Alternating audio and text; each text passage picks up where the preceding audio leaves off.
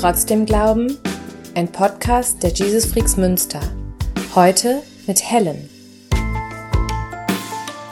Genau, meine Großeltern äh, väterlicherseits, die haben beispielsweise lange Zeit Bibeln in die damalige Sowjetunion geschmuggelt. Eine Generation zurück, hast du eben schon mal angedeutet, sind deine Eltern mhm. mit dir und drei Geschwistern. Mhm. Eins davon klein, hast du mir vorher erzählt, mhm. Baby, nach Tansania gegangen. Genau, meine Schwester war erst fünf Monate alt. Und zwar ähm, wurde mir ein Heiratsvorhaben angetragen. Also ich möchte es gar nicht einen Heiratsantrag nennen, weil ähm, der junge Mann eben ähm, mich anrief und sagte, ja, ähm, Gott hätte ihm gesagt, ähm, wir wären in der Zukunft verheiratet. Was ich stark machen würde, ist, dass einfach so die, diese vermeintliche Entscheidung, die wir einfach so selber treffen können, die ist, ähm, ja, die, die ist, die ist sehr bedingt. Es ist so, dieses, diese Welt, die ist nicht gerade gebügelt, die ist, ähm, die ist total verschoben an so vielen Stellen und es gibt so viel Elend und so viel Leid, was wir nicht verstehen. Hallo und herzlich willkommen bei Trotzdem Glauben. Trotzdem Glauben ist ein Podcast meiner Gemeinde der Jesus Freaks Münster. Ich unterhalte mich in jeder Folge mit einem Gast oder einer Gästin über unser Glauben und über unser Zweifeln, wer wir sind, warum Gott und Glaube ein Thema für uns ist, welche Gewissheiten uns tragen und welche Gewissheiten zu Ungewissheiten geworden sind. Ich mache das, weil ich sichtbar machen will, was da ist. Was Christinnen und Christen manchmal mit ihrem Glauben so erleben, wie sie damit vielleicht auch ringen, wo wir Gott erleben und wo wir ihn nicht erleben. Weil ich glaube, dass es vielen Christenmenschen so geht, dass das ein ja, ein Spiel zwischen Extremen manchmal ist, ein sich orientieren.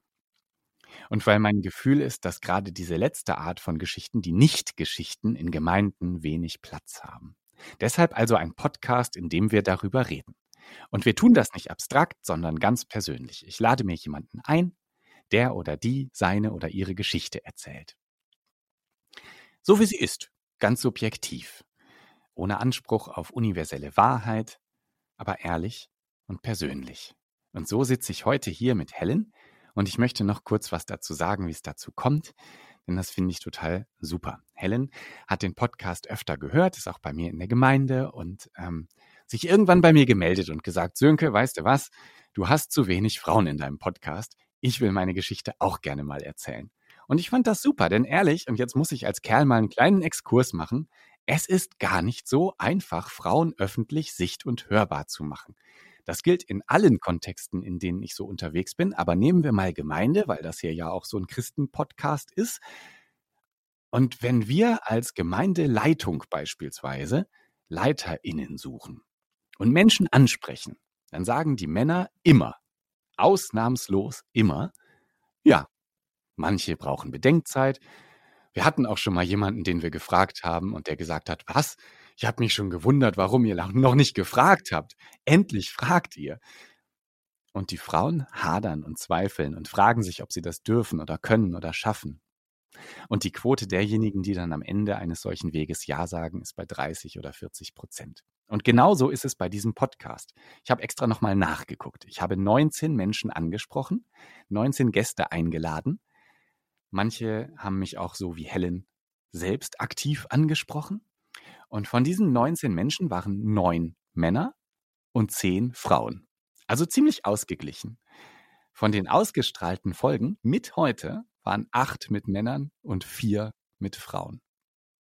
Warum erzähle ich das? Um mich zu rechtfertigen? Nein.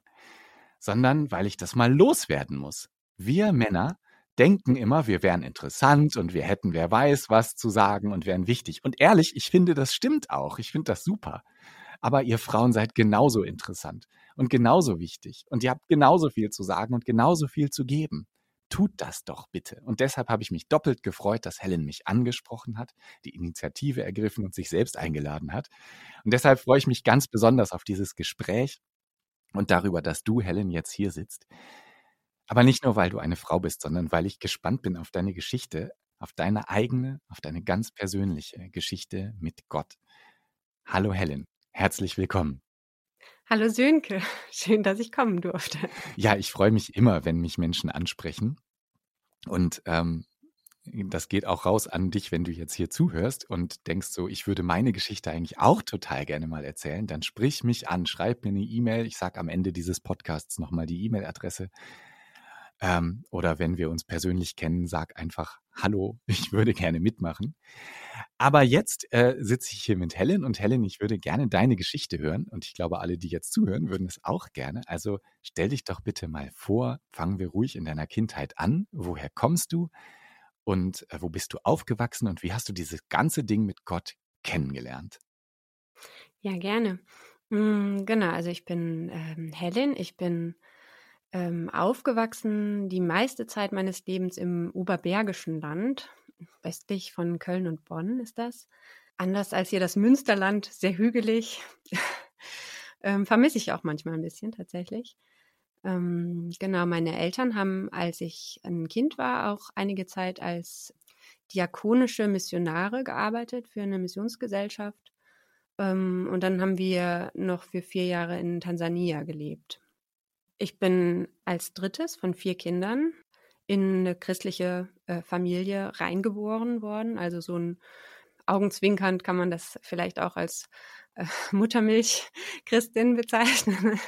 ähm, meine Eltern kommen beide auch aus christlichen Familien. Meine Mutter aus der Landeskirche, aber aus Süddeutschland, also von der Gegend her, sind da die Landeskirchen ja auch häufig eher noch so ein bisschen pietistischer. Pietismus muss man vielleicht einmal erklären für alle, die das nicht kennen. Das ist eine, ähm, eine Glaubensform, eine Frömmigkeitsform, die innerhalb der evangelischen Kirche existiert und die ähm, ja ne, einfach eine bestimmte Frömmigkeitskultur hat. Viel weiter müssen wir da jetzt gar nicht reingehen, aber ich würde es gerne einmal äh, sagen. Genau, vielleicht, dass der Glaube tatsächlich eine sehr große Relevanz auch hatte im Leben der Familie meiner Mutter. Nicht so ein ähm, hauptsächlich aus Traditionsgründen ähm, in kirchliche Strukturen verhaftet gewesen, sozusagen. Ja.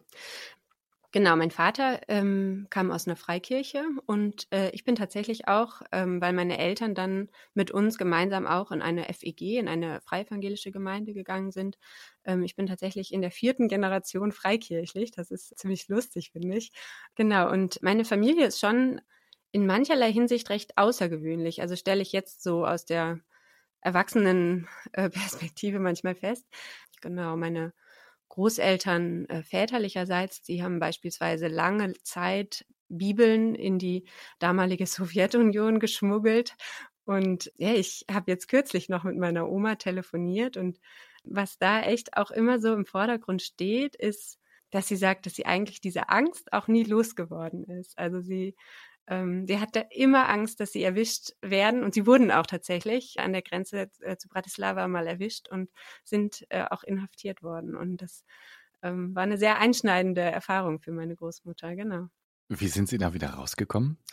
Es ist gar nicht ganz klar, wieso sie eigentlich wieder, wieder gehen durften. Also sie wurden, wurden eine Woche lang festgehalten und auch verhört. Und ähm, nach einer Woche haben dann diese Verhöre aufgehört. Und das ist gar nicht leicht gewesen, auch weil es natürlich ein großer Spagat war zwischen, man muss die Christen, die man ja dort besuchen wollte, schützen und ja aber auch den Partner ähm, schützen. Und genau, also es war, glaube ich, vor allem für, ich kenne vor allem die Perspektive meiner, meiner Oma, ähm, äh, das war schon für sie ähm, ja eine, eine große Angst auch, die sie dort hatte. Und ähm, sie hat es tatsächlich ähm, nochmal zu einer anderen Glaubensebene irgendwie gebracht. Also sie hat sehr, sehr viel gebetet und es wurde auch sehr, sehr viel für sie gebetet. Und ähm, für sie war das wirklich so diese Erfahrung von, ähm, ich kann, ich kann es loslassen. Für meine Großeltern ist es ja auch gut ausgegangen. Das, äh, die Geschichte wäre vielleicht eine andere, wenn es nicht gut ausgegangen wäre. Da sind wir jetzt bei deinen Großeltern. Richtig. Genau. Also zwei Generationen zurück. Genau. Eine Generation zurück, hast du eben schon mal angedeutet, sind deine Eltern mhm. mit dir und drei Geschwistern. Mhm. Eins davon klein, hast du mir vorher erzählt, mhm. Baby. nach Tansania gegangen. Genau, meine Schwester war erst fünf Monate alt, meine jüngere Schwester. Und ähm, ja, wenn man das so hört oder auch so erzählt, denkt man, was für eine verrückte Entscheidung. Aber meine ähm, Eltern, die haben sich kennengelernt in, ähm, auf der Sprachschule eigentlich. die sind beide unabhängig voneinander nach ihren Ausbildungen, ähm, haben sie sich dazu eben entschieden, ähm, eine Zeit im Ausland zu verbringen, also so zwei Jahre und haben sich dort dann eben kennen und lieben gelernt und ähm, ja genau sind dann ähm, nach ihrem Einsatz zurück nach Deutschland gekommen und mh, haben geheiratet und haben Kinder gekriegt und dann hat die Missionsgesellschaft sie nochmal ähm, angefragt, ob sie sich das vorstellen könnten, mit Kindern nochmal zu machen. Und ähm, genau, dann haben die tatsächlich äh, dazu Ja gesagt und äh, ähm, die hatten auch gerade ein Haus gebaut. Also es ist eigentlich total verrückt. Also das wurde dann vermietet und die Kinder wurden eingeladen. Wir hatten, ähm, das war schon ganz gut organisiert. Also wir hatten ähm, Unterricht bei der deutschen Fernschule, dass wir einfach auch wieder Anschluss kriegen können, ähm, wenn wir zurück in Deutschland sind, im, im deutschen Bildungssystem. Ähm, ja, genau. Und ich war dann fünf Jahre alt zu dem Zeitpunkt. Mhm, als wir ausgereist sind. Ich weiß, dass ich ganz froh war, weil ich den Kindergarten nicht mochte, dass ich nicht mehr in den Kindergarten gehen musste. genau. Bevor wir jetzt in diese Zeit selbst vielleicht auch nochmal reingehen und äh, du, du warst ja vier Jahre lang dort und bist mit neun zurückgekommen, hast du mir erzählt, mhm. ähm, würde mich noch interessieren, deine Eltern kommen ja aus unterschiedlichen Frömmigkeiten. Also du hast es ja eben erzählt, der Pietismus auf der einen Seite, die Freikirche auf der anderen Seite. Äh, war das Thema bei euch? Das sind ja unterschiedliche Kulturen. Äh, hast du das wahrgenommen als Kind oder gibt es zumindest was, was du so im Rückblick als Erwachsene darauf äh, wahrnimmst, dass diese beiden verschiedenen Kulturen sich bereichert oder auch gegenseitig abgestoßen haben oder so? Irgendwie gab es da irgendeine Wechselwirkung? Ja, das ist voll die spannende Frage. Ähm, ich glaube, dass es tatsächlich, ähm, dass es tatsächlich auch in der Beziehung meiner Eltern ähm, schon ähm, was, was ausgemacht hat. Also ähm, hm, ich glaube, dass es bis heute so ist, dass die Frömmigkeitsstile meiner Eltern unterschiedlich ähm, sind und verschieden sind. Und ja, die haben natürlich auch gelernt, miteinander also klarzukommen und damit umzugehen, aber ähm, das gibt auch Reibungspotenzial auf jeden Fall und ähm, gab es auch immer. Ja, das schon. Kannst mhm. du da ein Beispiel sagen? Darfst du das? Hm, ich nehme jetzt die Freiheit einfach mal. Ich weiß, dass zum Beispiel ähm, es gibt ja ähm, innerhalb der Freikirchen schon auch ähm, Frömmigkeitsstile, ähm, wo es sehr ähm, selbstverständlich ist, dass zum Beispiel Partner zusammen ähm, eine Bibellesezeit haben am Tag. Also manche nennen das ähm, stille Zeit äh, oder so. Und da weiß ich auch, dass ähm, das für meine Mutter nie so ähm, nie so einleuchtend war. Also sie das einfach ähm, sie schon auch ihre Frömmigkeit auf jeden Fall hat und ihren Glauben hat, aber dieses sich da mit dem Partner hinsetzen und dann gemeinsam irgendwie äh, Bibel lesen und dann darüber beten, also das äh, weiß ich, dass das für sie immer so ein bisschen gekünstelt war oder sie das sie da nicht so viel Zugang zu hatte. Und ich glaube, dass es schon auch so war, dass es bei meinem Vater Phasen gab, wo er äh, darunter gelitten hat.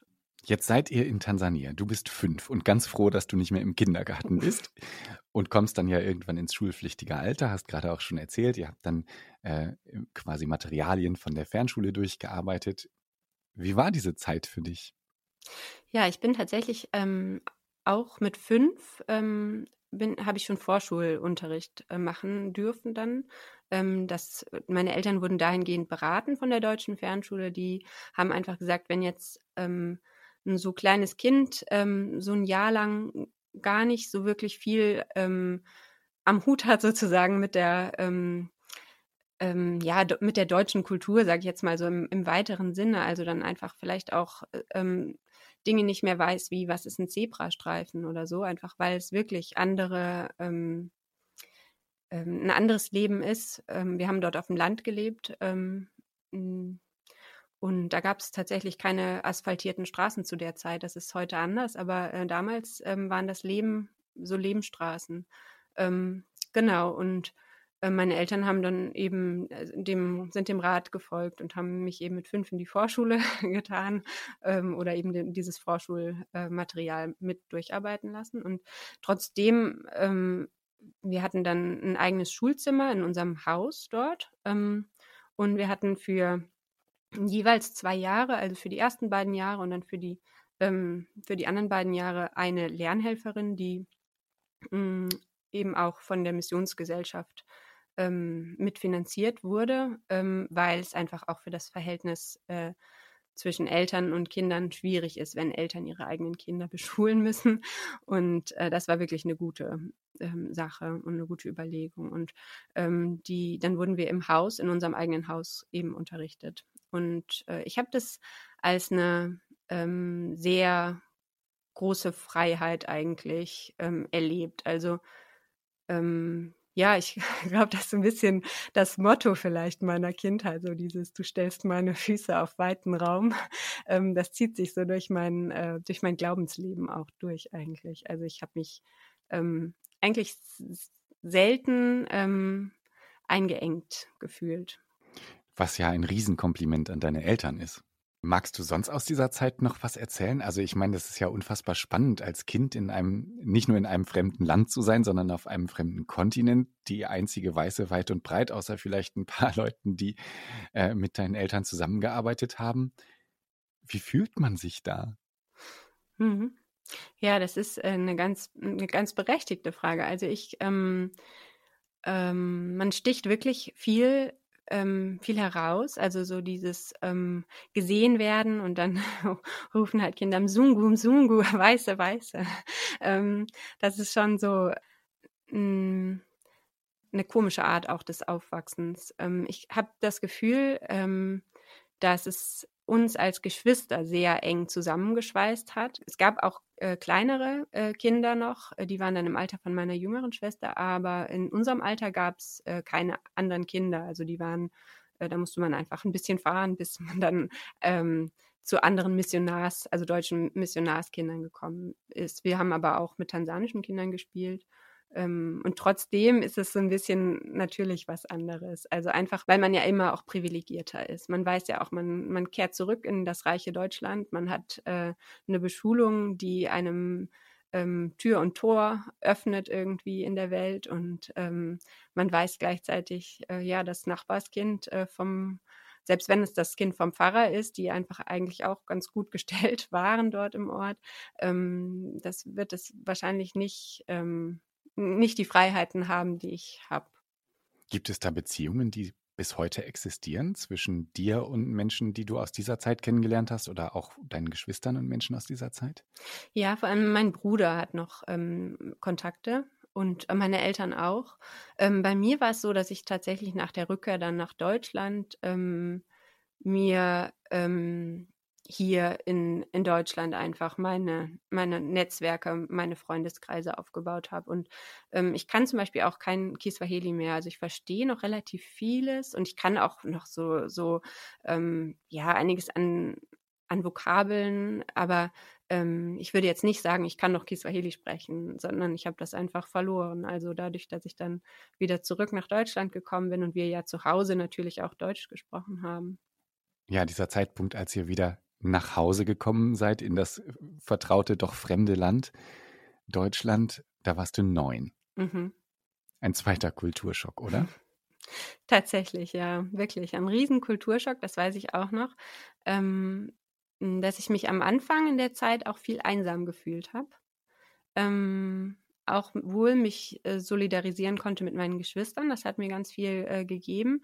Aber ähm, ja, ich habe schon einiges auch an Freiheiten vermisst, die ich, ähm, die ich, ja, die wir in Tansania einfach hatten. Und ähm, ich weiß, dass ich mich total auf die Schule gefreut habe. Also ich bin dann in Deutschland in die vierte Klasse gekommen, aber war dann natürlich auch so ein bisschen äh, komisch. Also ich habe mich, hatte halt nicht gelernt, mich so zu kleiden, wie man sich zum Beispiel in Deutschland kleidet. Und meine Eltern waren da jetzt auch nicht so super hinterher. Und ähm, ja, man ist dann halt irgendwie so ein bisschen äh, ein Exot. Also so ein, ja, jemand, der halt anders sozialisiert wurde auch. Und ähm, gleichzeitig aber ähm, habe ich schon Freunde gefunden ähm, in der vierten Klasse und ähm, ja, habe diese Zeit auch als eine Bereicherung dahingehend ähm, empfunden, dass eben nicht mehr diese, ähm, ja, diese Schwelle da war. Also dieses, ähm, naja, man ist halt irgendwie ähm, viel privilegierter als äh, viele drumherum. Das schafft dann einfach auch mh, hm, ja einen anderen Zugang, ermöglicht andere Freundschaften außerhalb eben der Geschwister, also die ich auch bis heute als meine besten Freunde, glaube ich, bezeichnen würde. Ähm, äh, aber genau. Okay, machen wir vielleicht mal einen Sprung von ein paar Jahren in Richtung Pubertät, mhm. Was ja oft noch mal eine Zeit ist, in der man irgendwie anfängt, Dinge zu hinterfragen, darüber nachdenkt, war das eigentlich alles so ganz normal, wie ich aufgewachsen bin? Und auch vielleicht mal mit den Eltern aneinander gerät, nicht alles glaubt, was die sagen. Ähm, du hast eben gesagt, du hast deine Kindheit als eine Zeit erlebt, in der du ganz viele Freiheiten hattest. Ging das so weiter? Ja, ich würde schon sagen, dass so der Erziehungsstil meiner Eltern ähm, so war, dass sie ähm, also es gab wenig ganz äh, feste Regeln. So, also wir haben viel auch diskutieren können und viel aushandeln können. Und ähm, ich, ähm, man sieht das so ein bisschen, meine älteren Geschwister und ich, wir haben da, glaube ich, auch die Vorarbeit geleistet. Wir haben immer so ein bisschen das Gefühl, bei meiner jüngeren Schwester ähm, war das dann schon so ein bisschen noch entspannter. Ähm, aber genau, es war jetzt ähm, ja nicht so ein ähm, nicht so ein gesetzliches ähm, Elternhaus, also auch jetzt aus der christlichen, freikirchlichen Perspektive. Also wir, ähm, wir haben zum Beispiel Harry Potter gelesen und ich weiß, dass es Leute bei uns aus der Gemeinde gab, äh, wo die Kinder das auf gar keinen Fall lesen durften. Und ähm, ich weiß, dass mein Vater äh, schon signalisiert hat, oh nee, er findet es nicht gut. Und ähm, für ihn ist es auch ähm, ja, dieses ganze Zauberei-Gedöns, äh, sage ich jetzt mal, da kann er nicht viel mit anfangen, einfach weil das in, ähm, in der tansanischen Kultur so eine andere Realität ähm, hatte und so eine andere, ähm, auch deutlich beängstigendere ähm, ähm, Realität war für Menschen ähm, und er das einfach auch erlebt hat als eine ähm, ja eine große Not, die Menschen dort auch zum Teil dadurch hatten. Und ähm, aber er konnte das jetzt auch ähm, reflektieren und hat das jetzt ähm, uns nicht als äh, die einzige Wahrheit sozusagen übergestülpt, sondern er hat uns da schon die Freiheit dann auch gelassen, äh, ähm, das zu lesen, was wir eben jetzt gerade für wichtig erachtet haben. Genau. Und was ist mit so Themen wie, keine Ahnung, du hast irgendwann wahrscheinlich deinen ersten Freund gehabt und so. Wie sind deine Eltern damit umgegangen? Mhm. Genau, ähm, ich hatte mit äh, 16 äh, meinen ersten Freund und ähm, der war auch kein Christ. und ähm, für mich war das am Anfang ähm, schon so, dass ich das mit mir selber ausmachen musste und mit meinem persönlichen Glauben, dass ähm, ich weiß noch, dass es schon ähm, äh, dass es ein innerliches Thema war bei mir. Ähm, ich mich dann aber dafür entschieden habe, für diese Beziehung.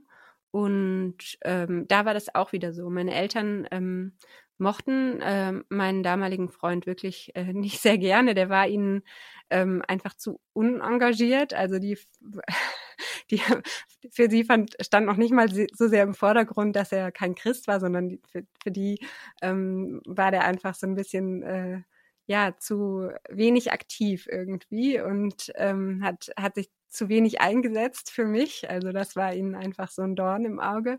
Ähm, aber sie haben mich eben trotzdem äh, zu ihm gebracht, zu ihm gefahren. Also es war jetzt auch so, ein, so eine Sache von, ja, wir finden es nicht gut, aber ähm, hm, wir wissen schon auch, dass wir dir das nicht, äh, nicht einfach komplett verbieten können, sondern dass du auch dein Leben leben musst. Und ähm, die haben auch recht behalten, muss ich ihnen, muss ich ihnen zugute, zugute halten. Also ähm, äh, ja, das ging, ging nicht gut aus. Er hat sich dann äh, von mir getrennt für eine andere, aber ähm, ja, so im Nachhinein würde ich auch sagen, es war wirklich jetzt nicht die glücklichste Wahl meinerseits. Aber ähm, ja, man muss ja auch irgendwie seine Erfahrungen machen dürfen im Leben. Und ähm, Genau, also das ist schon was, was ich ihnen sehr hoch anrechne, meinen Eltern, dass sie, dass sie da einfach ähm, mich nicht äh, im Regen stehen lassen haben, sondern auch als er sich von mir getrennt hat und ich natürlich äh, tief traurig war und ähm, mm, gekränkt war, ähm, haben, haben sie natürlich auch äh, mit mir getrauert und äh, ich tat ihnen halt leid und sie haben nicht gesagt, ach, siehste, haben wir doch gleich gesagt, sondern ja, sie haben einfach Anteil genommen, ehrlich. Also wenn ich jetzt mal so zusammenfasse, so diesen, diesen ersten Lebensabschnitt, äh, Kindheit, Jugend, Aufwachsen, bis du das Haus verlässt, das klingt nach einer total runden und eigentlich glücklichen Sache. Ähm, ja, du durftest deine Erfahrungen machen, du durftest dein Leben entdecken und ähm, warst dabei gleichzeitig total tief verwurzelt. Also du hast gesagt, durch vier Generationen in diesem Freikirchen-Ding, durch deine eigene Biografie ganz tief drin. Und dann machst du irgendwann dein Abi und ziehst aus. Wohin? Ich habe mich dafür entschieden, dass ich nach äh, Kanada gehe mit so einem Working Holiday Visa. Hm, ich hatte noch andere Ideen, aber das hat sich ähm, ähm, das hat sich so ein bisschen zerschlagen, beziehungsweise ich habe mich dann auch wirklich für äh, diese Sache in Kanada entschieden. Ich konnte dort ähm, wohnen bei ähm, damals ausgewanderten äh, Verwandten. ähm, die sind mittlerweile zurückmigriert nach Deutschland, aber ähm, genau, eine Tante und ein Onkel ähm, mit ihren äh, beiden Töchtern, die haben eben in Kanada gelebt mit ihren kleinen Kindern und das war dann so ein bisschen so eine Mischung aus ähm, Au pair.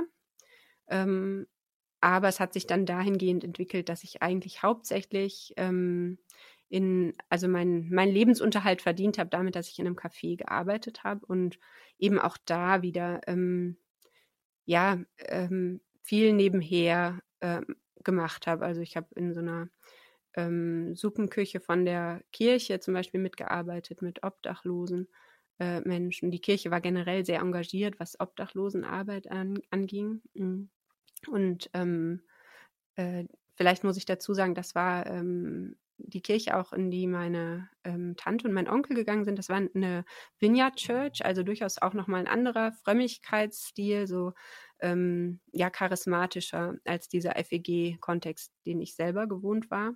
War es für dich jemals eine Frage, ob du überhaupt dir eine Gemeinde, eine Kirche suchst oder war das völlig klar?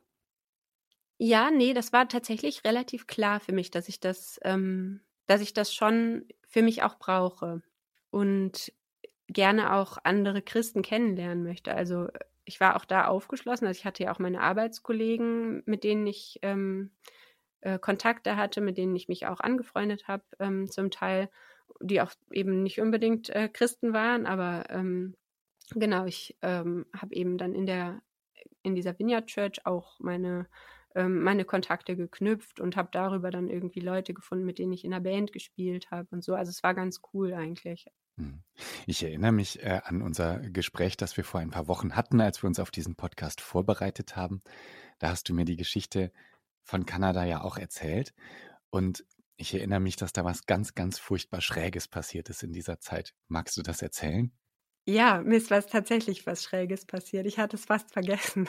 ähm, aber das ist so ähm, eine der Geschichten, wo ich tatsächlich äh, Erfahrungen gemacht habe mit ähm, ja, mit, ähm, mit einer Art von Frömmigkeit, die wirklich sehr einengend ähm, ist. Also ich würde das Kind gerne beim Namen nennen. Also das war geistlicher Missbrauch. Genau, ja, ist wahrscheinlich das richtige Wort. Und zwar ähm, wurde mir ein Heiratsvorhaben angetragen. Also ich möchte es gar nicht einen Heiratsantrag nennen, weil ähm, der junge Mann eben ähm, mich anrief und sagte, ja, ähm, Gott hätte ihm gesagt, ähm, wir wären in der Zukunft verheiratet.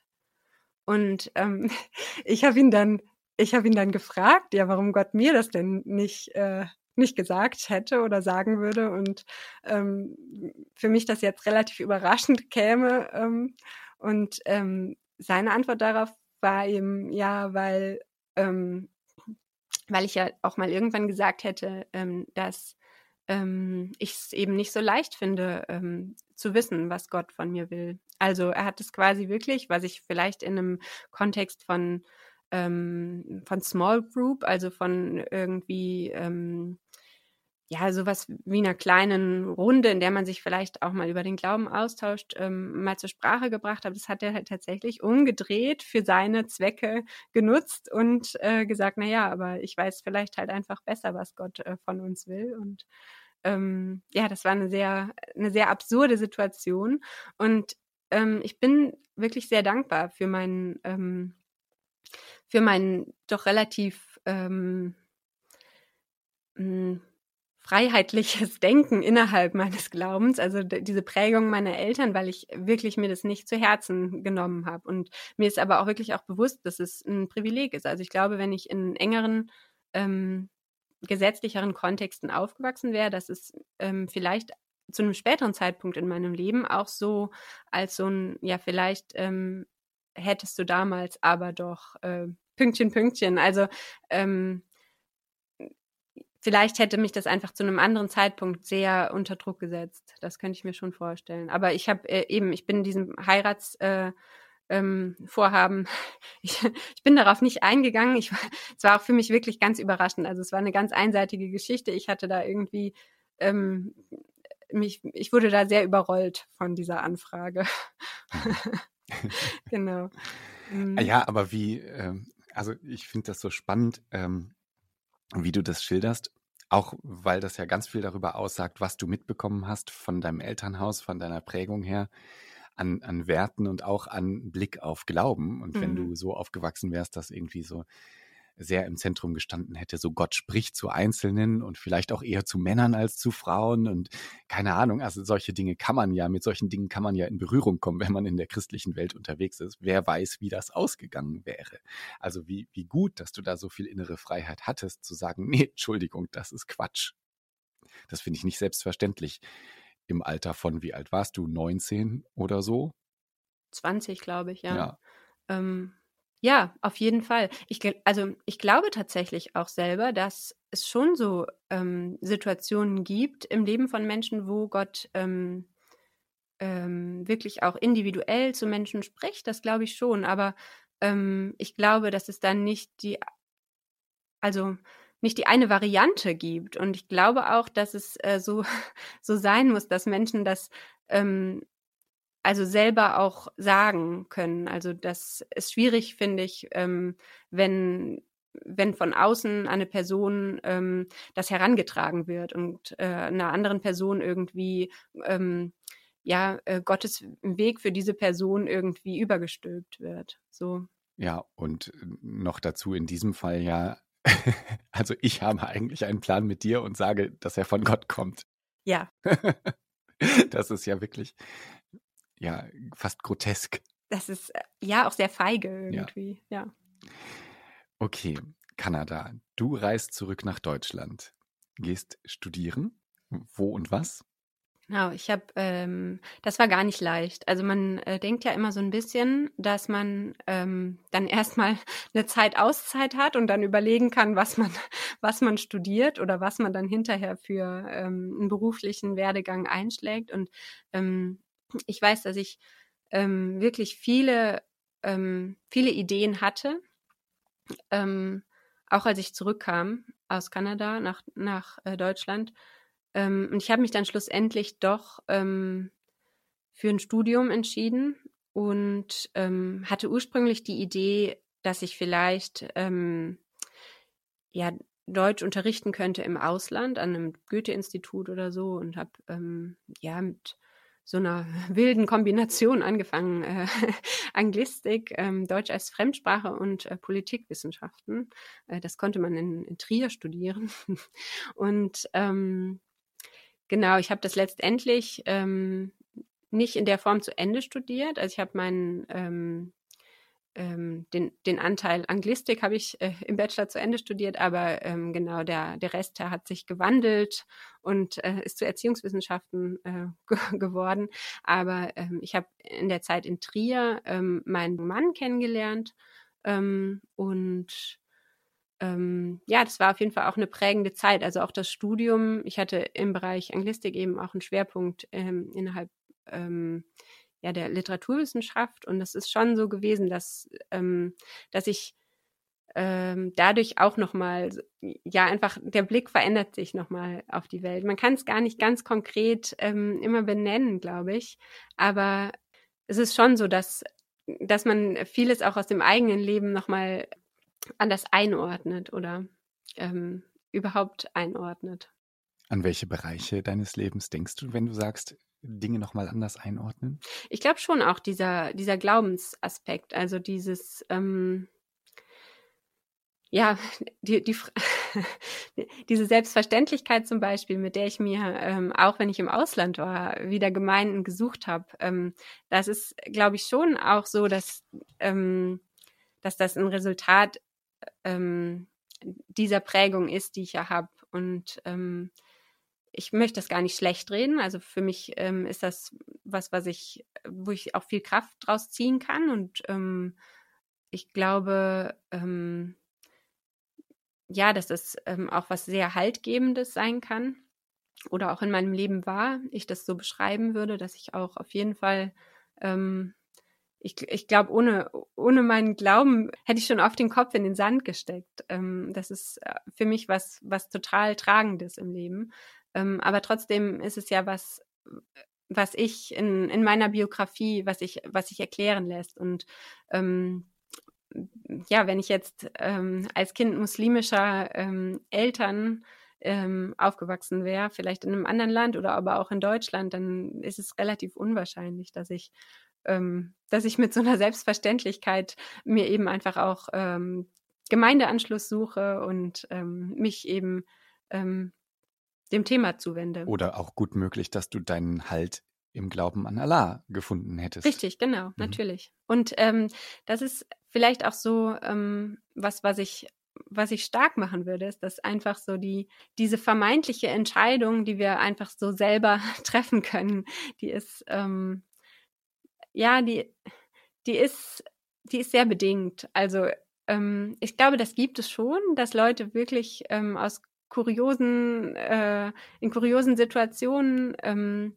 Entscheidungen äh, treffen, die sie irgendwie auch dem christlichen Glauben näher bringen. Aber ich glaube, dass es ähm, wirklich auch viel ein großes ähm, Gnadengeschenk ist, so um mal eine ganz, ganz christliche Sprache hier zu verwenden. Also ich glaube wirklich, dass es, ähm, dass wir nicht wirklich viel selber dazu tun können. Ja, also hatte dieser äh, Reflexions- und Gedankenprozess, den du gerade beschrieben hast und der in Trier äh, eingesetzt hat und, und wo du halt gemerkt hast, so, okay, ich, ich schaue da vielleicht nochmal anders auf meine bisherige Geschichte.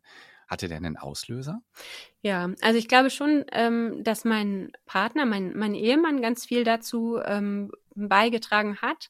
Ähm, wir haben uns kennengelernt in äh, Trier eben und ähm, mein Partner hat selber keinen freikirchlichen oder besonders christlichen Hintergrund. Also ähm, er ist landeskirchlich evangelisch, aber ähm, für seine Familie war das einfach aus Gründen der Tradition, dass man eben sein, sein Baby hat taufen lassen und dann eben auch konfirmiert wurde. Also äh, hat jetzt im Alltag nicht so eine große Rolle gespielt. Ich möchte da auch, muss ich auch wieder hervorheben, dass, dass es natürlich auch nur so ist, dass man den Menschen nur vor die, vor die Stirn schauen kann. Und ich glaube auch, dass auch dieses aus Tradition heraus in eine Kirche gehen seine äh, Bedeutung haben kann. Also ich will das gar nicht ganz kleinreden oder wegreden. Gerade hier in Münster sehen wir das ja. Also mhm. es gibt ja, Münster ist ja eine sehr katholisch geprägte Stadt. Ne? Das muss man vielleicht für die Leute, die nicht aus Münster kommen, einmal erklären.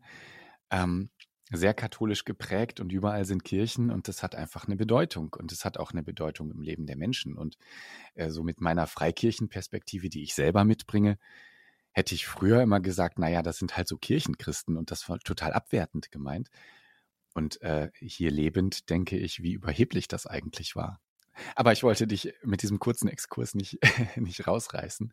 Nee, ähm, genau, das ist eben der Punkt. Also, dass ich ähm, meinen Partner kennengelernt habe und ähm, sogar auch in einem äh, freikirchlichen Kontext. Also, er hatte auch ähm, äh, Kontakte zu dieser christlichen Hochschulgruppe, in der ich ähm, dort auch unterwegs war. Und er hat aber selber sich eher so als Agnostiker gesehen, zumindest zeitweise. Also er hatte einfach immer eine sehr große Glaubenssehnsucht, aber hat einfach, ähm, es hat einfach nicht Klick gemacht. Also so dieser richtige Zugang zum Glauben, ähm, dass er sagen konnte, okay, ich, äh, ich glaube, ich kann jetzt an Gott glauben, so, das hat einfach ähm, nicht stattgefunden. Und er hat wirklich, also ähm, wir haben wirklich viel, viel zusammen durchlebt und viel, ähm, ja, auch, auch viele, viele tiefe Täler sind wir so zusammen äh, ähm, durch, durchgewandert. Ähm,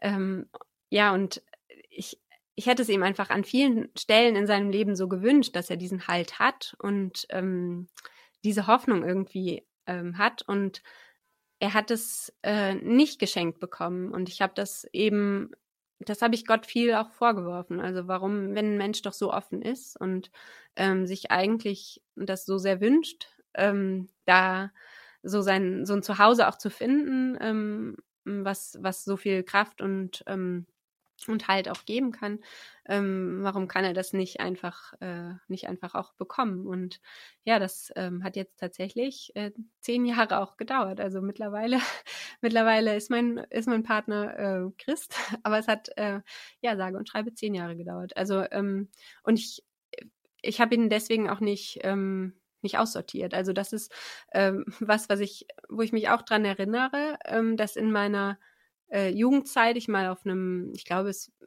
äh, ich möchte keinen Namen nennen von einem Event, aber ich glaube, es war eben ein größeres äh, freikirchliches Event und eine Predigt. Und äh, ich weiß noch, dass der Prediger ähm, äh, sagte, so in diese riesengroße Masse rein von jungen Menschen, die da saßen, trennt euch von euren ungläubigen Freunden.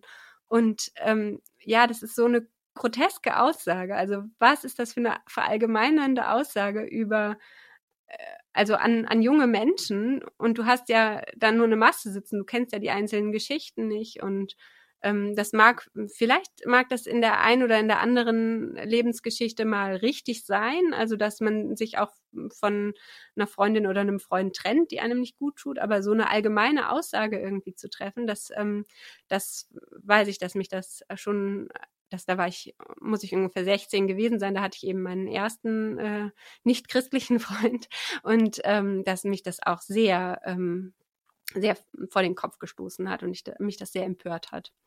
Und ähm, ja, mit meinem Ehemann ist es eben so, dass ich schon auch die Erfahrung gemacht habe, ähm, wenn ich äh, in, innerhalb von, von christlichen ähm, Gruppierungen oder von Kreisen mich bewegt habe, dass es da auch manchmal Unverständnis gab. Also so, ja, wieso kommt denn dein Mann nicht mit? Oder hm, ja, bring den doch mal mit. Und ähm, ja, es ist einfach auch dann, dann wirklich nicht so, nicht so einfach war, ähm, das einfach anzuknipsen. Also ist ja vielleicht als ein Beispiel, ähm, Lobpreismusik, ähm, was ist, was ich aus derzeitiger Perspektive, was ist, womit ich ganz viel anfangen kann und ähm, was mir auch ähm, ja glaubensmäßig viel ähm, hm, ja, was mich irgendwie weiterbringt ähm, in manchen in manchen Tagen, nicht immer, aber an manchen Tagen würde ich sagen. Und ähm, das wirklich war so war, dass mein, mein Partner, ähm, wenn er diese Lobpreismusik gehört hat, es für ihn wirklich ähm, ja so ein, so ein Schlag ins Gesicht war. Also so ein ähm, ja, so eine, so eine Friede, Freude, Eierkuchen äh, ähm, Sing-Sang und alles ist gut und, ähm, und Jesus lebt und aber es halt einfach irgendwie vom Gefühl her überhaupt nicht, äh, nicht da war. Und ähm, ja, das, das wirklich ähm, dazu auch geführt hat, dass, dass ich ähm, zeitweise ähm, für, für mich das auch schwierig war, diese Lobpreismusik ähm, zu hören oder bestimmte Lobpreismusik zu hören. Also wirklich auch ich einfach ähm, manchmal dann so die Perspektive von meinem Partner eingeschaltet habe und ähm, mich das so ähm, so befremdet hat ich habe mich dann, äh, als, als ich ähm, mh, mm, umgezogen bin. Also wir haben uns nochmal äh, umorientiert, äh, einfach auch aus beruflichen Gründen, aus Studiengründen und haben dann in Wuppertal äh, ähm, gelebt. Und ich habe mir in Wuppertal tatsächlich eine ähm, eher ähm, hm, ältere Gemeinde gesucht, also wirklich auch vom Altersdurchschnitt. Ähm, ich bin da irgendwie hängen geblieben, aber auch weil dieser Lobpreis ähm, Aspekt, weil der so ein bisschen ähm, hm, der war so ein bisschen, ich weiß nicht, ob man es sagen kann, traditioneller, fast schon landeskirchlich geprägt. Also so, es war eine, eine Freikirche, es war eine ähm, Baptistengemeinde. Hm. Und äh, das war für mich irgendwie so ein bisschen, hatte was Beruhigendes. Also es auch zwischen diesen ähm, älteren Menschen, vor allem waren es ältere Damen, äh, zu sitzen. Also das war für mich unheimlich beruhigend, weil ich einfach ähm, so das, das Gefühl hatte, ähm, da ist so diese diese Euphorie, mit der zum Beispiel in so einer SMD-Gruppe oder so äh, junge Leute, junge Christinnen da irgendwie ins Leben starten und mit Jesus jetzt rausgehen wollen auf die Straße. Und ähm, ja, ich, ich möchte das nicht verunglimpfen, aber das einfach, ich konnte damit so wenig anfangen zu der Zeit, dass es für mich einfach sowas ähm, sowas ganz ähm, Nüchternes, ähm, Beruhigendes hatte. Ähm, einfach äh, Gottesdienst zu feiern mit älteren Damen, die froh waren, dass da so eine junge, eine junge Frau ähm, auch im Gottesdienst mit saß. Und ja, das war irgendwie ganz, äh, ganz wohltuend. Mhm. SMD müssen wir vielleicht an der Stelle einmal sagen, ist eine christliche Hochschulgruppe, die äh, sehr stark auch missionarisch ausgerichtet ist, also darauf ausgerichtet ist, wir gehen auch raus und wir erzählen unseren Kommilitoninnen und Kommilitonen und machen Vortragsreihen und solche Dinge. Was ich noch mich gefragt habe, während du so erzählt hast, gerade auch über dein Erleben von, von Lobpreiskultur, von dieser ganzen, ähm, naja, das, das ist ja eine, eine Riesensache. Ne? Also ähm, es gibt ja ganze Gemeindeströmungen, deren großer Schwerpunkt es ist so, wir machen Worship, ja, also wir beten Gott an, wir loben Gott und das ist unser Kern eigentlich. Ähm, und du hast gesagt, so für deinen Partner war das immer was Schwieriges, wenn du so in so eine Richtung geblinkt hast und das gemacht hast. Ähm, kannst du das erklären? Das finde ich nicht selbsterklärend. Ja, ist glaube ich gut, dass du nochmal nachfragst. Ähm, ist gar nicht so, dass äh, mich mein Partner eingeengt hätte, also dass er gesagt hätte, oh, du darfst da nicht hingehen. Es ist einfach nur so, äh, dass es für mich so bedrückend war, dass es für ihn immer so eine, ähm, eine abschreckende ähm, Wirkung hatte. Also für ihn so so ein Zugang zu Gott war, der da zelebriert wurde, den er einfach überhaupt nicht, ähm, nicht nachvollziehen konnte, auch in bestimmten Lebensphasen, die vielleicht auch einfach durch, durch verschiedene Dinge belasteter waren. Ähm, und ja, insgesamt einfach das Leben auch so ein bisschen, weiß nicht genau, wie man es beschreiben kann, ähm, ja, bedrückter war, düsterer war und dann einfach ähm, mit so einer Form von Glauben konfrontiert zu werden, in der ähm, alles irgendwie gut zu sein scheint. Das ähm, heißt, das Gefühl, wenn ich das äh, richtig verstehe, ihr sagt, alles ist gut, aber es ist gar nicht alles gut, weder da draußen noch in meinem Leben noch sonst wo, sondern es ist, die Welt ist kein guter Ort.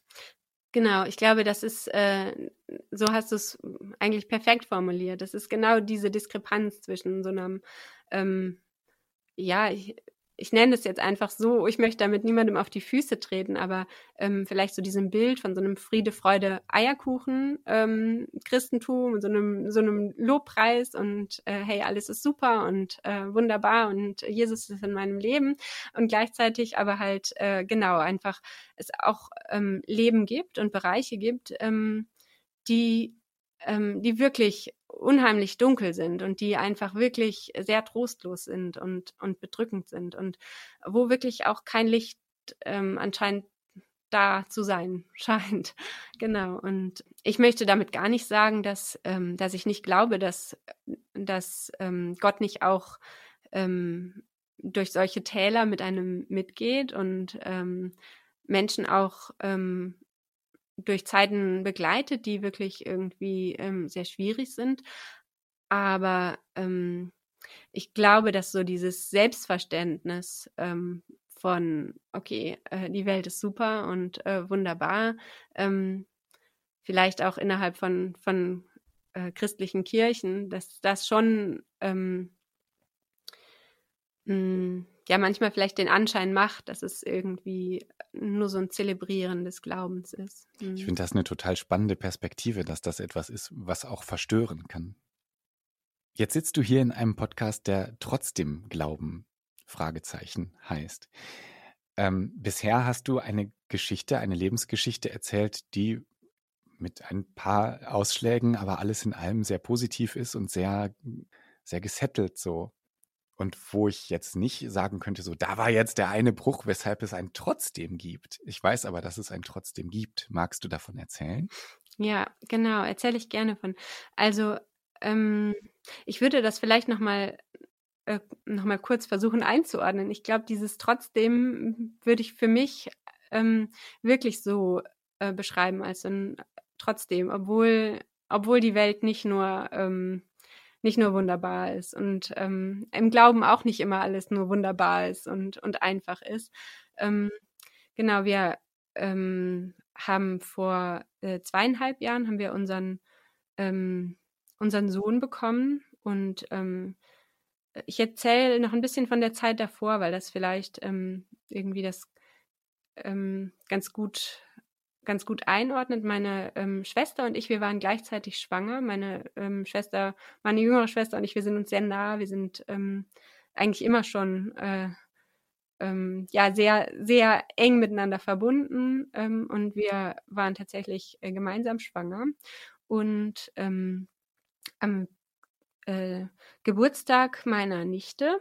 Ähm, ich hatte die Nacht über auf meinen ähm, auf meinen Neffen aufgepasst. Das war das zweite Kind eben von meiner jüngeren Schwester. Ähm, die war eben ja nicht zu Hause, weil sie, weil sie ähm, ihr Kind bekommen hat und dann brauchten die einen Babysitter. Und ich habe dann bei mein, meinem Neffen geschlafen und hab, wir haben dann irgendwann morgens gegen, gegen sieben, glaube ich, haben wir die Nachricht gekriegt, ja, es hat geklappt und ähm, das Mädchen ist da und ähm, ich bin dann auch aufgebrochen, um eben wirklich, äh, ja, das äh, mit meinem Neffen das Baby an, anzugucken und ähm, genau und ähm, ich weiß, dass ich total euphorisiert war und es wirklich so ein absoluter, ähm, so eine Hoch Phase der Gefühle war. Also ich habe mich so unheimlich gefreut ähm, und ähm, ja, war auch super übermüdet, weil ich natürlich nicht gut geschlafen hatte. Also ich habe normalerweise nicht nachts auf meinen Neffen aufgepasst. Und ähm, ja, er ähm, war das jetzt eben so auch nicht gewohnt und hat natürlich auch nicht besonders toll geschlafen. Und dann war ich dann so euphorisiert und übermüdet und wir hatten dann ähm, nachmittags ähm, hatte ich meinen Termin für den dritten ähm, regulären Ultraschall und ähm, mein äh, Mann und ich, wir sind eben dort dann hin und ähm, ja, dann war das eben dort bei der Frauenärztin so, dass ähm, wir eigentlich dachten, ja, wir gehen da hin und holen uns eben wieder so ein nettes Bildchen äh, ab und ähm, dann geht man nach Hause und freut sich eben weiter und geht dann auch früh schlafen, weil ich einfach super platt war. Und dann war es eben so, dass die Frauenärztin ähm, still war und stiller war und noch stiller war und irgendwann dann gesagt hat, da ist, da stimmt was nicht. Und ähm, dann ähm, konnte sie uns tatsächlich noch einen Termin vermitteln, noch an dem Abend äh, bei einem so einem pränataldiagnostischen Zentrum, weil sie es eben nicht ganz klar ähm, ähm, ja, rausfinden konnte mit ihren Mitteln, was da Sache ist. Aber es ähm, kam eben dabei raus, dass, dass unser Kind ähm, ja wirklich einen, einen, schweren organischen Schaden ähm, hat und ähm, ja, wir zu dem Zeitpunkt eben nicht wussten, ob unser Kind, ähm, ob er das überleben wird und ja, wie überhaupt die ganze Fahrt weitergeht. Und das war wirklich so der, ich glaube, der komischste, ähm, merkwürdigste Tag in meinem bisherigen Leben, so diese, diese Euphorie, weil ich mich so gefreut habe über dieses ähm, Baby von meiner Schwester morgens und dann äh, diese, diese große Panik, so diese, diese wirklich ähm, erschlagende Angst auch davor, dass man sein Kind verlieren könnte. Ähm, ja, zum Abend hin. Und ich weiß noch, dass wir einfach so viel, so viel geweint haben. Mein Mann und ich einfach abends, weil wir wirklich so verzweifelt waren und so eine große Angst hatten davor. Und ja, ähm, Genau, es ist äh, dann so gewesen, dass wir ganz gut ähm, medizinisch ähm, ähm, betreut wurden an einer sehr erfahrenen Uniklinik und ähm, unser Kind zwar früher auf die Welt kommen musste, ähm, aber da eben wirklich sehr erfahrene ähm, MedizinerInnen waren, die eben auch wirklich ähm, das operieren konnten. Und ähm, ja, es war dann so, dass ähm, wirklich eine schwere Zeit für uns auch angebrochen ist und ähm, ja, unser Kind wurde auch noch an seinem Geburtstag operiert und ähm, wir waren auch, also ich dann als ähm, Begleitperson eigentlich äh, die ganze Zeit, auch nach der, nach der Geburt. Also ich war überhaupt nicht zu Hause, ich habe keinen Rückbildungskurs gemacht und nichts, also einfach weil da keine Zeit für war. Man muss dann einfach funktionieren, auch als so eine ähm, so ein Elternteil im Krankenhaus. Ähm, ja, wir, wir ähm, dann unser Kind äh, bekommen haben und es eben die OP auch gut überstanden hat, aber es wirklich eine sehr ähm, eine sehr durch Leiden geprägte Zeit war, also auch gerade was was unser Kind ähm, anging und ich habe das Gott ganz viel vorgeworfen. Also ich ähm, ähm ich habe da man leidet da einfach sehr ähm, als als Eltern, wenn, ähm, wenn das Kind, äh, wenn das Kind so leidet, das ist irgendwie, ich kann es nicht beschreiben. Es ist ganz, ganz gruselig. Man würde das so gerne übernehmen ähm, für das Kind, das Leiden, und man kann es aber nicht übernehmen. Und ähm, ja, zu der Zeit war es so, dass ich wirklich, ähm, dass unheimlich viele Menschen für uns gebetet haben und für unser, unser Kind gebetet haben ähm, und auch aus unheimlich vers vielen verschiedenen Gemeinden. Also ich weiß auch, dass wirklich so ähm, auch in Tansania zum Beispiel ähm, Leute für uns gebetet haben, einfach ähm, ja, Freunde und Bekannte von, von meinen Eltern und, ähm, und ich, ich da unheimlich dankbar für war und es ähm, ja trotz dieser ganzen schweren Phase, also es wirklich ähm, man einfach an so vielen Stellen auch so verzweifelt war, ähm, es gut ausgegangen ist und unser Kind tatsächlich mittlerweile ähm, uns, uns die, äh, die Ohren voll labert und ähm, durch den Garten springt. Und ähm, ist wirklich ein großes Wunder einfach, dass er, dass er so, ähm, so wohlauf ist und ähm, es ihm so gut geht. Und es ist echt auch kein, ähm, kein, es ist nicht selbstverständlich. Und mir ist mir ist einfach auch bewusst, dass ähm, das ein großes Privileg ist, in einem Land äh, zu leben, was so eine unheimlich gute medizinische Infrastruktur hat und, und in dem Vorsorgetermine innerhalb der Schwangerschaft irgendwie was ähm, ähm, was was sind, ähm, was selbstverständlich ist und ähm, genau, das ist schon was, was ähm, nochmal diesem, diesem trotzdem, also es ist nicht alles einfach nur rosig und einfach ähm, nochmal, ähm, ja, so ein, ähm, das nochmal so unterstrichen hat, glaube ich, für meinen Glauben. Also dieses, ähm, ähm, ja, wirklich auch eine, eine absolut schwere Zeit, ein schwerer Start, den wir da hatten und uns unheimlich viele Sorgen gemacht haben, ja.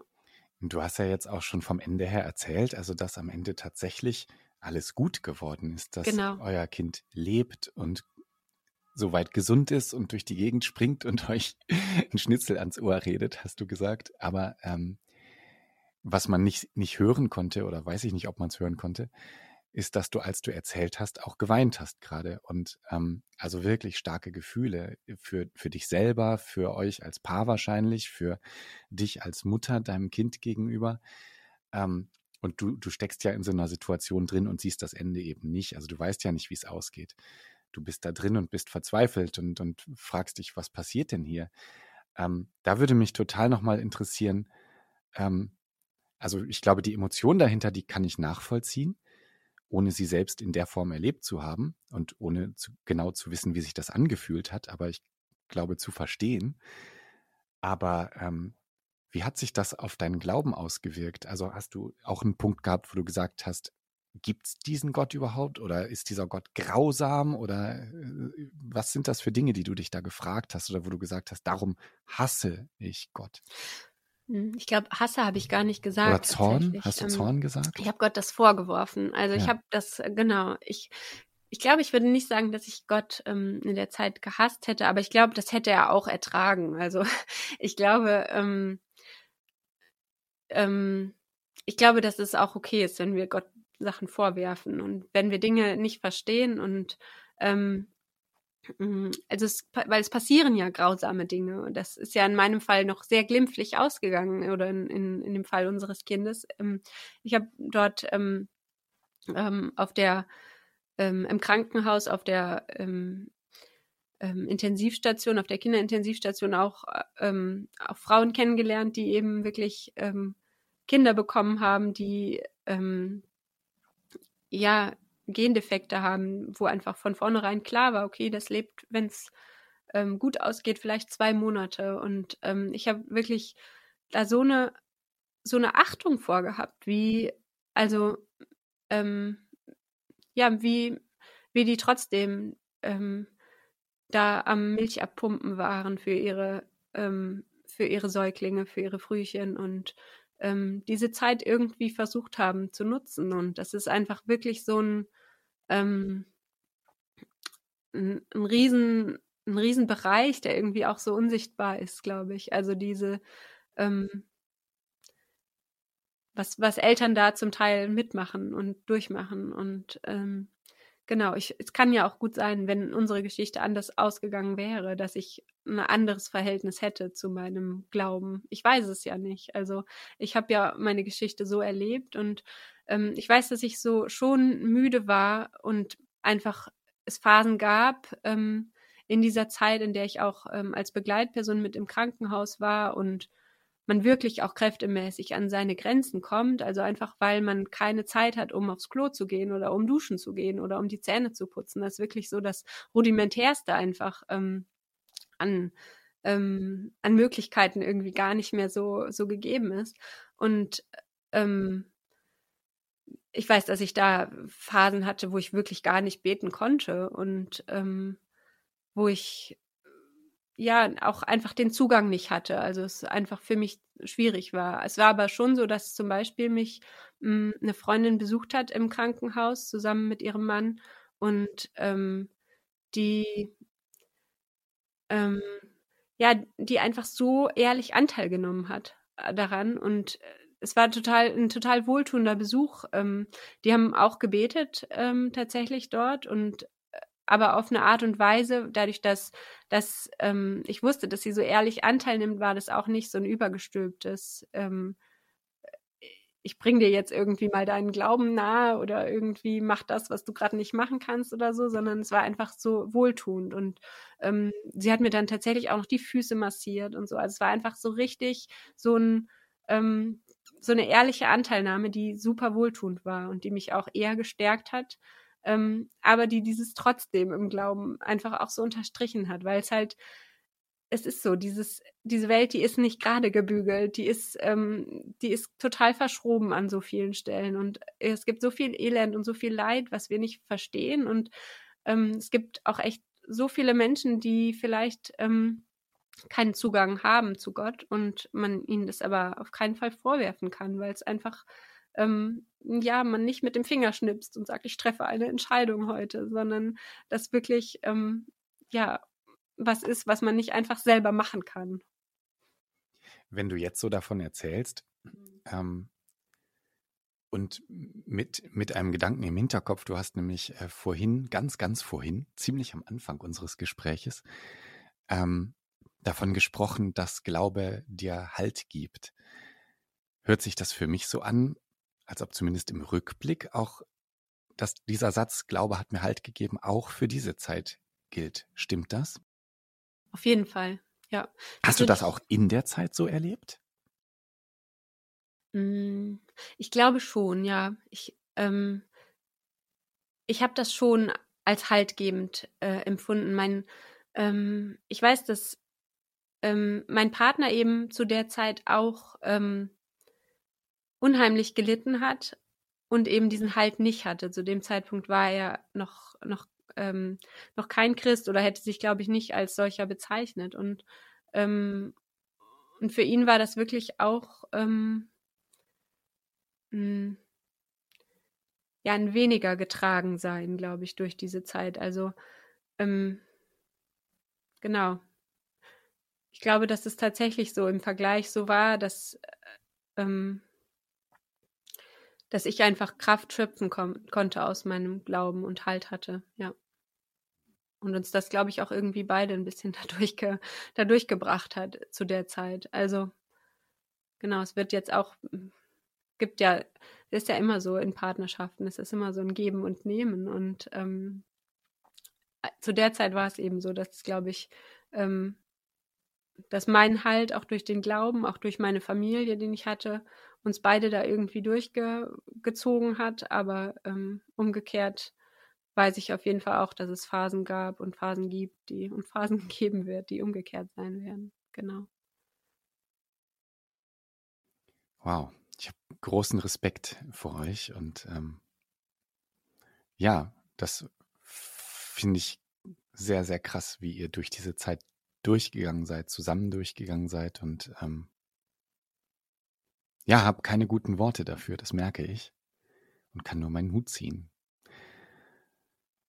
Und ähm, finde es sehr schön, dass du das so erlebt hast, dass Menschen dir Halt gegeben haben, dass Beziehungen gut für dich waren und Menschen dir geholfen haben und dass gleichzeitig auch Glaube dir geholfen hat in dieser Zeit. Danke, dass du diese Geschichte erzählt hast. Ja, gerne. Danke dir, Sönke. Sehr gerne. Und wenn du jetzt zugehört hast bis hierher, bis zum Ende, dann ähm, ja, möchte ich dir nochmal das Angebot von vorhin machen.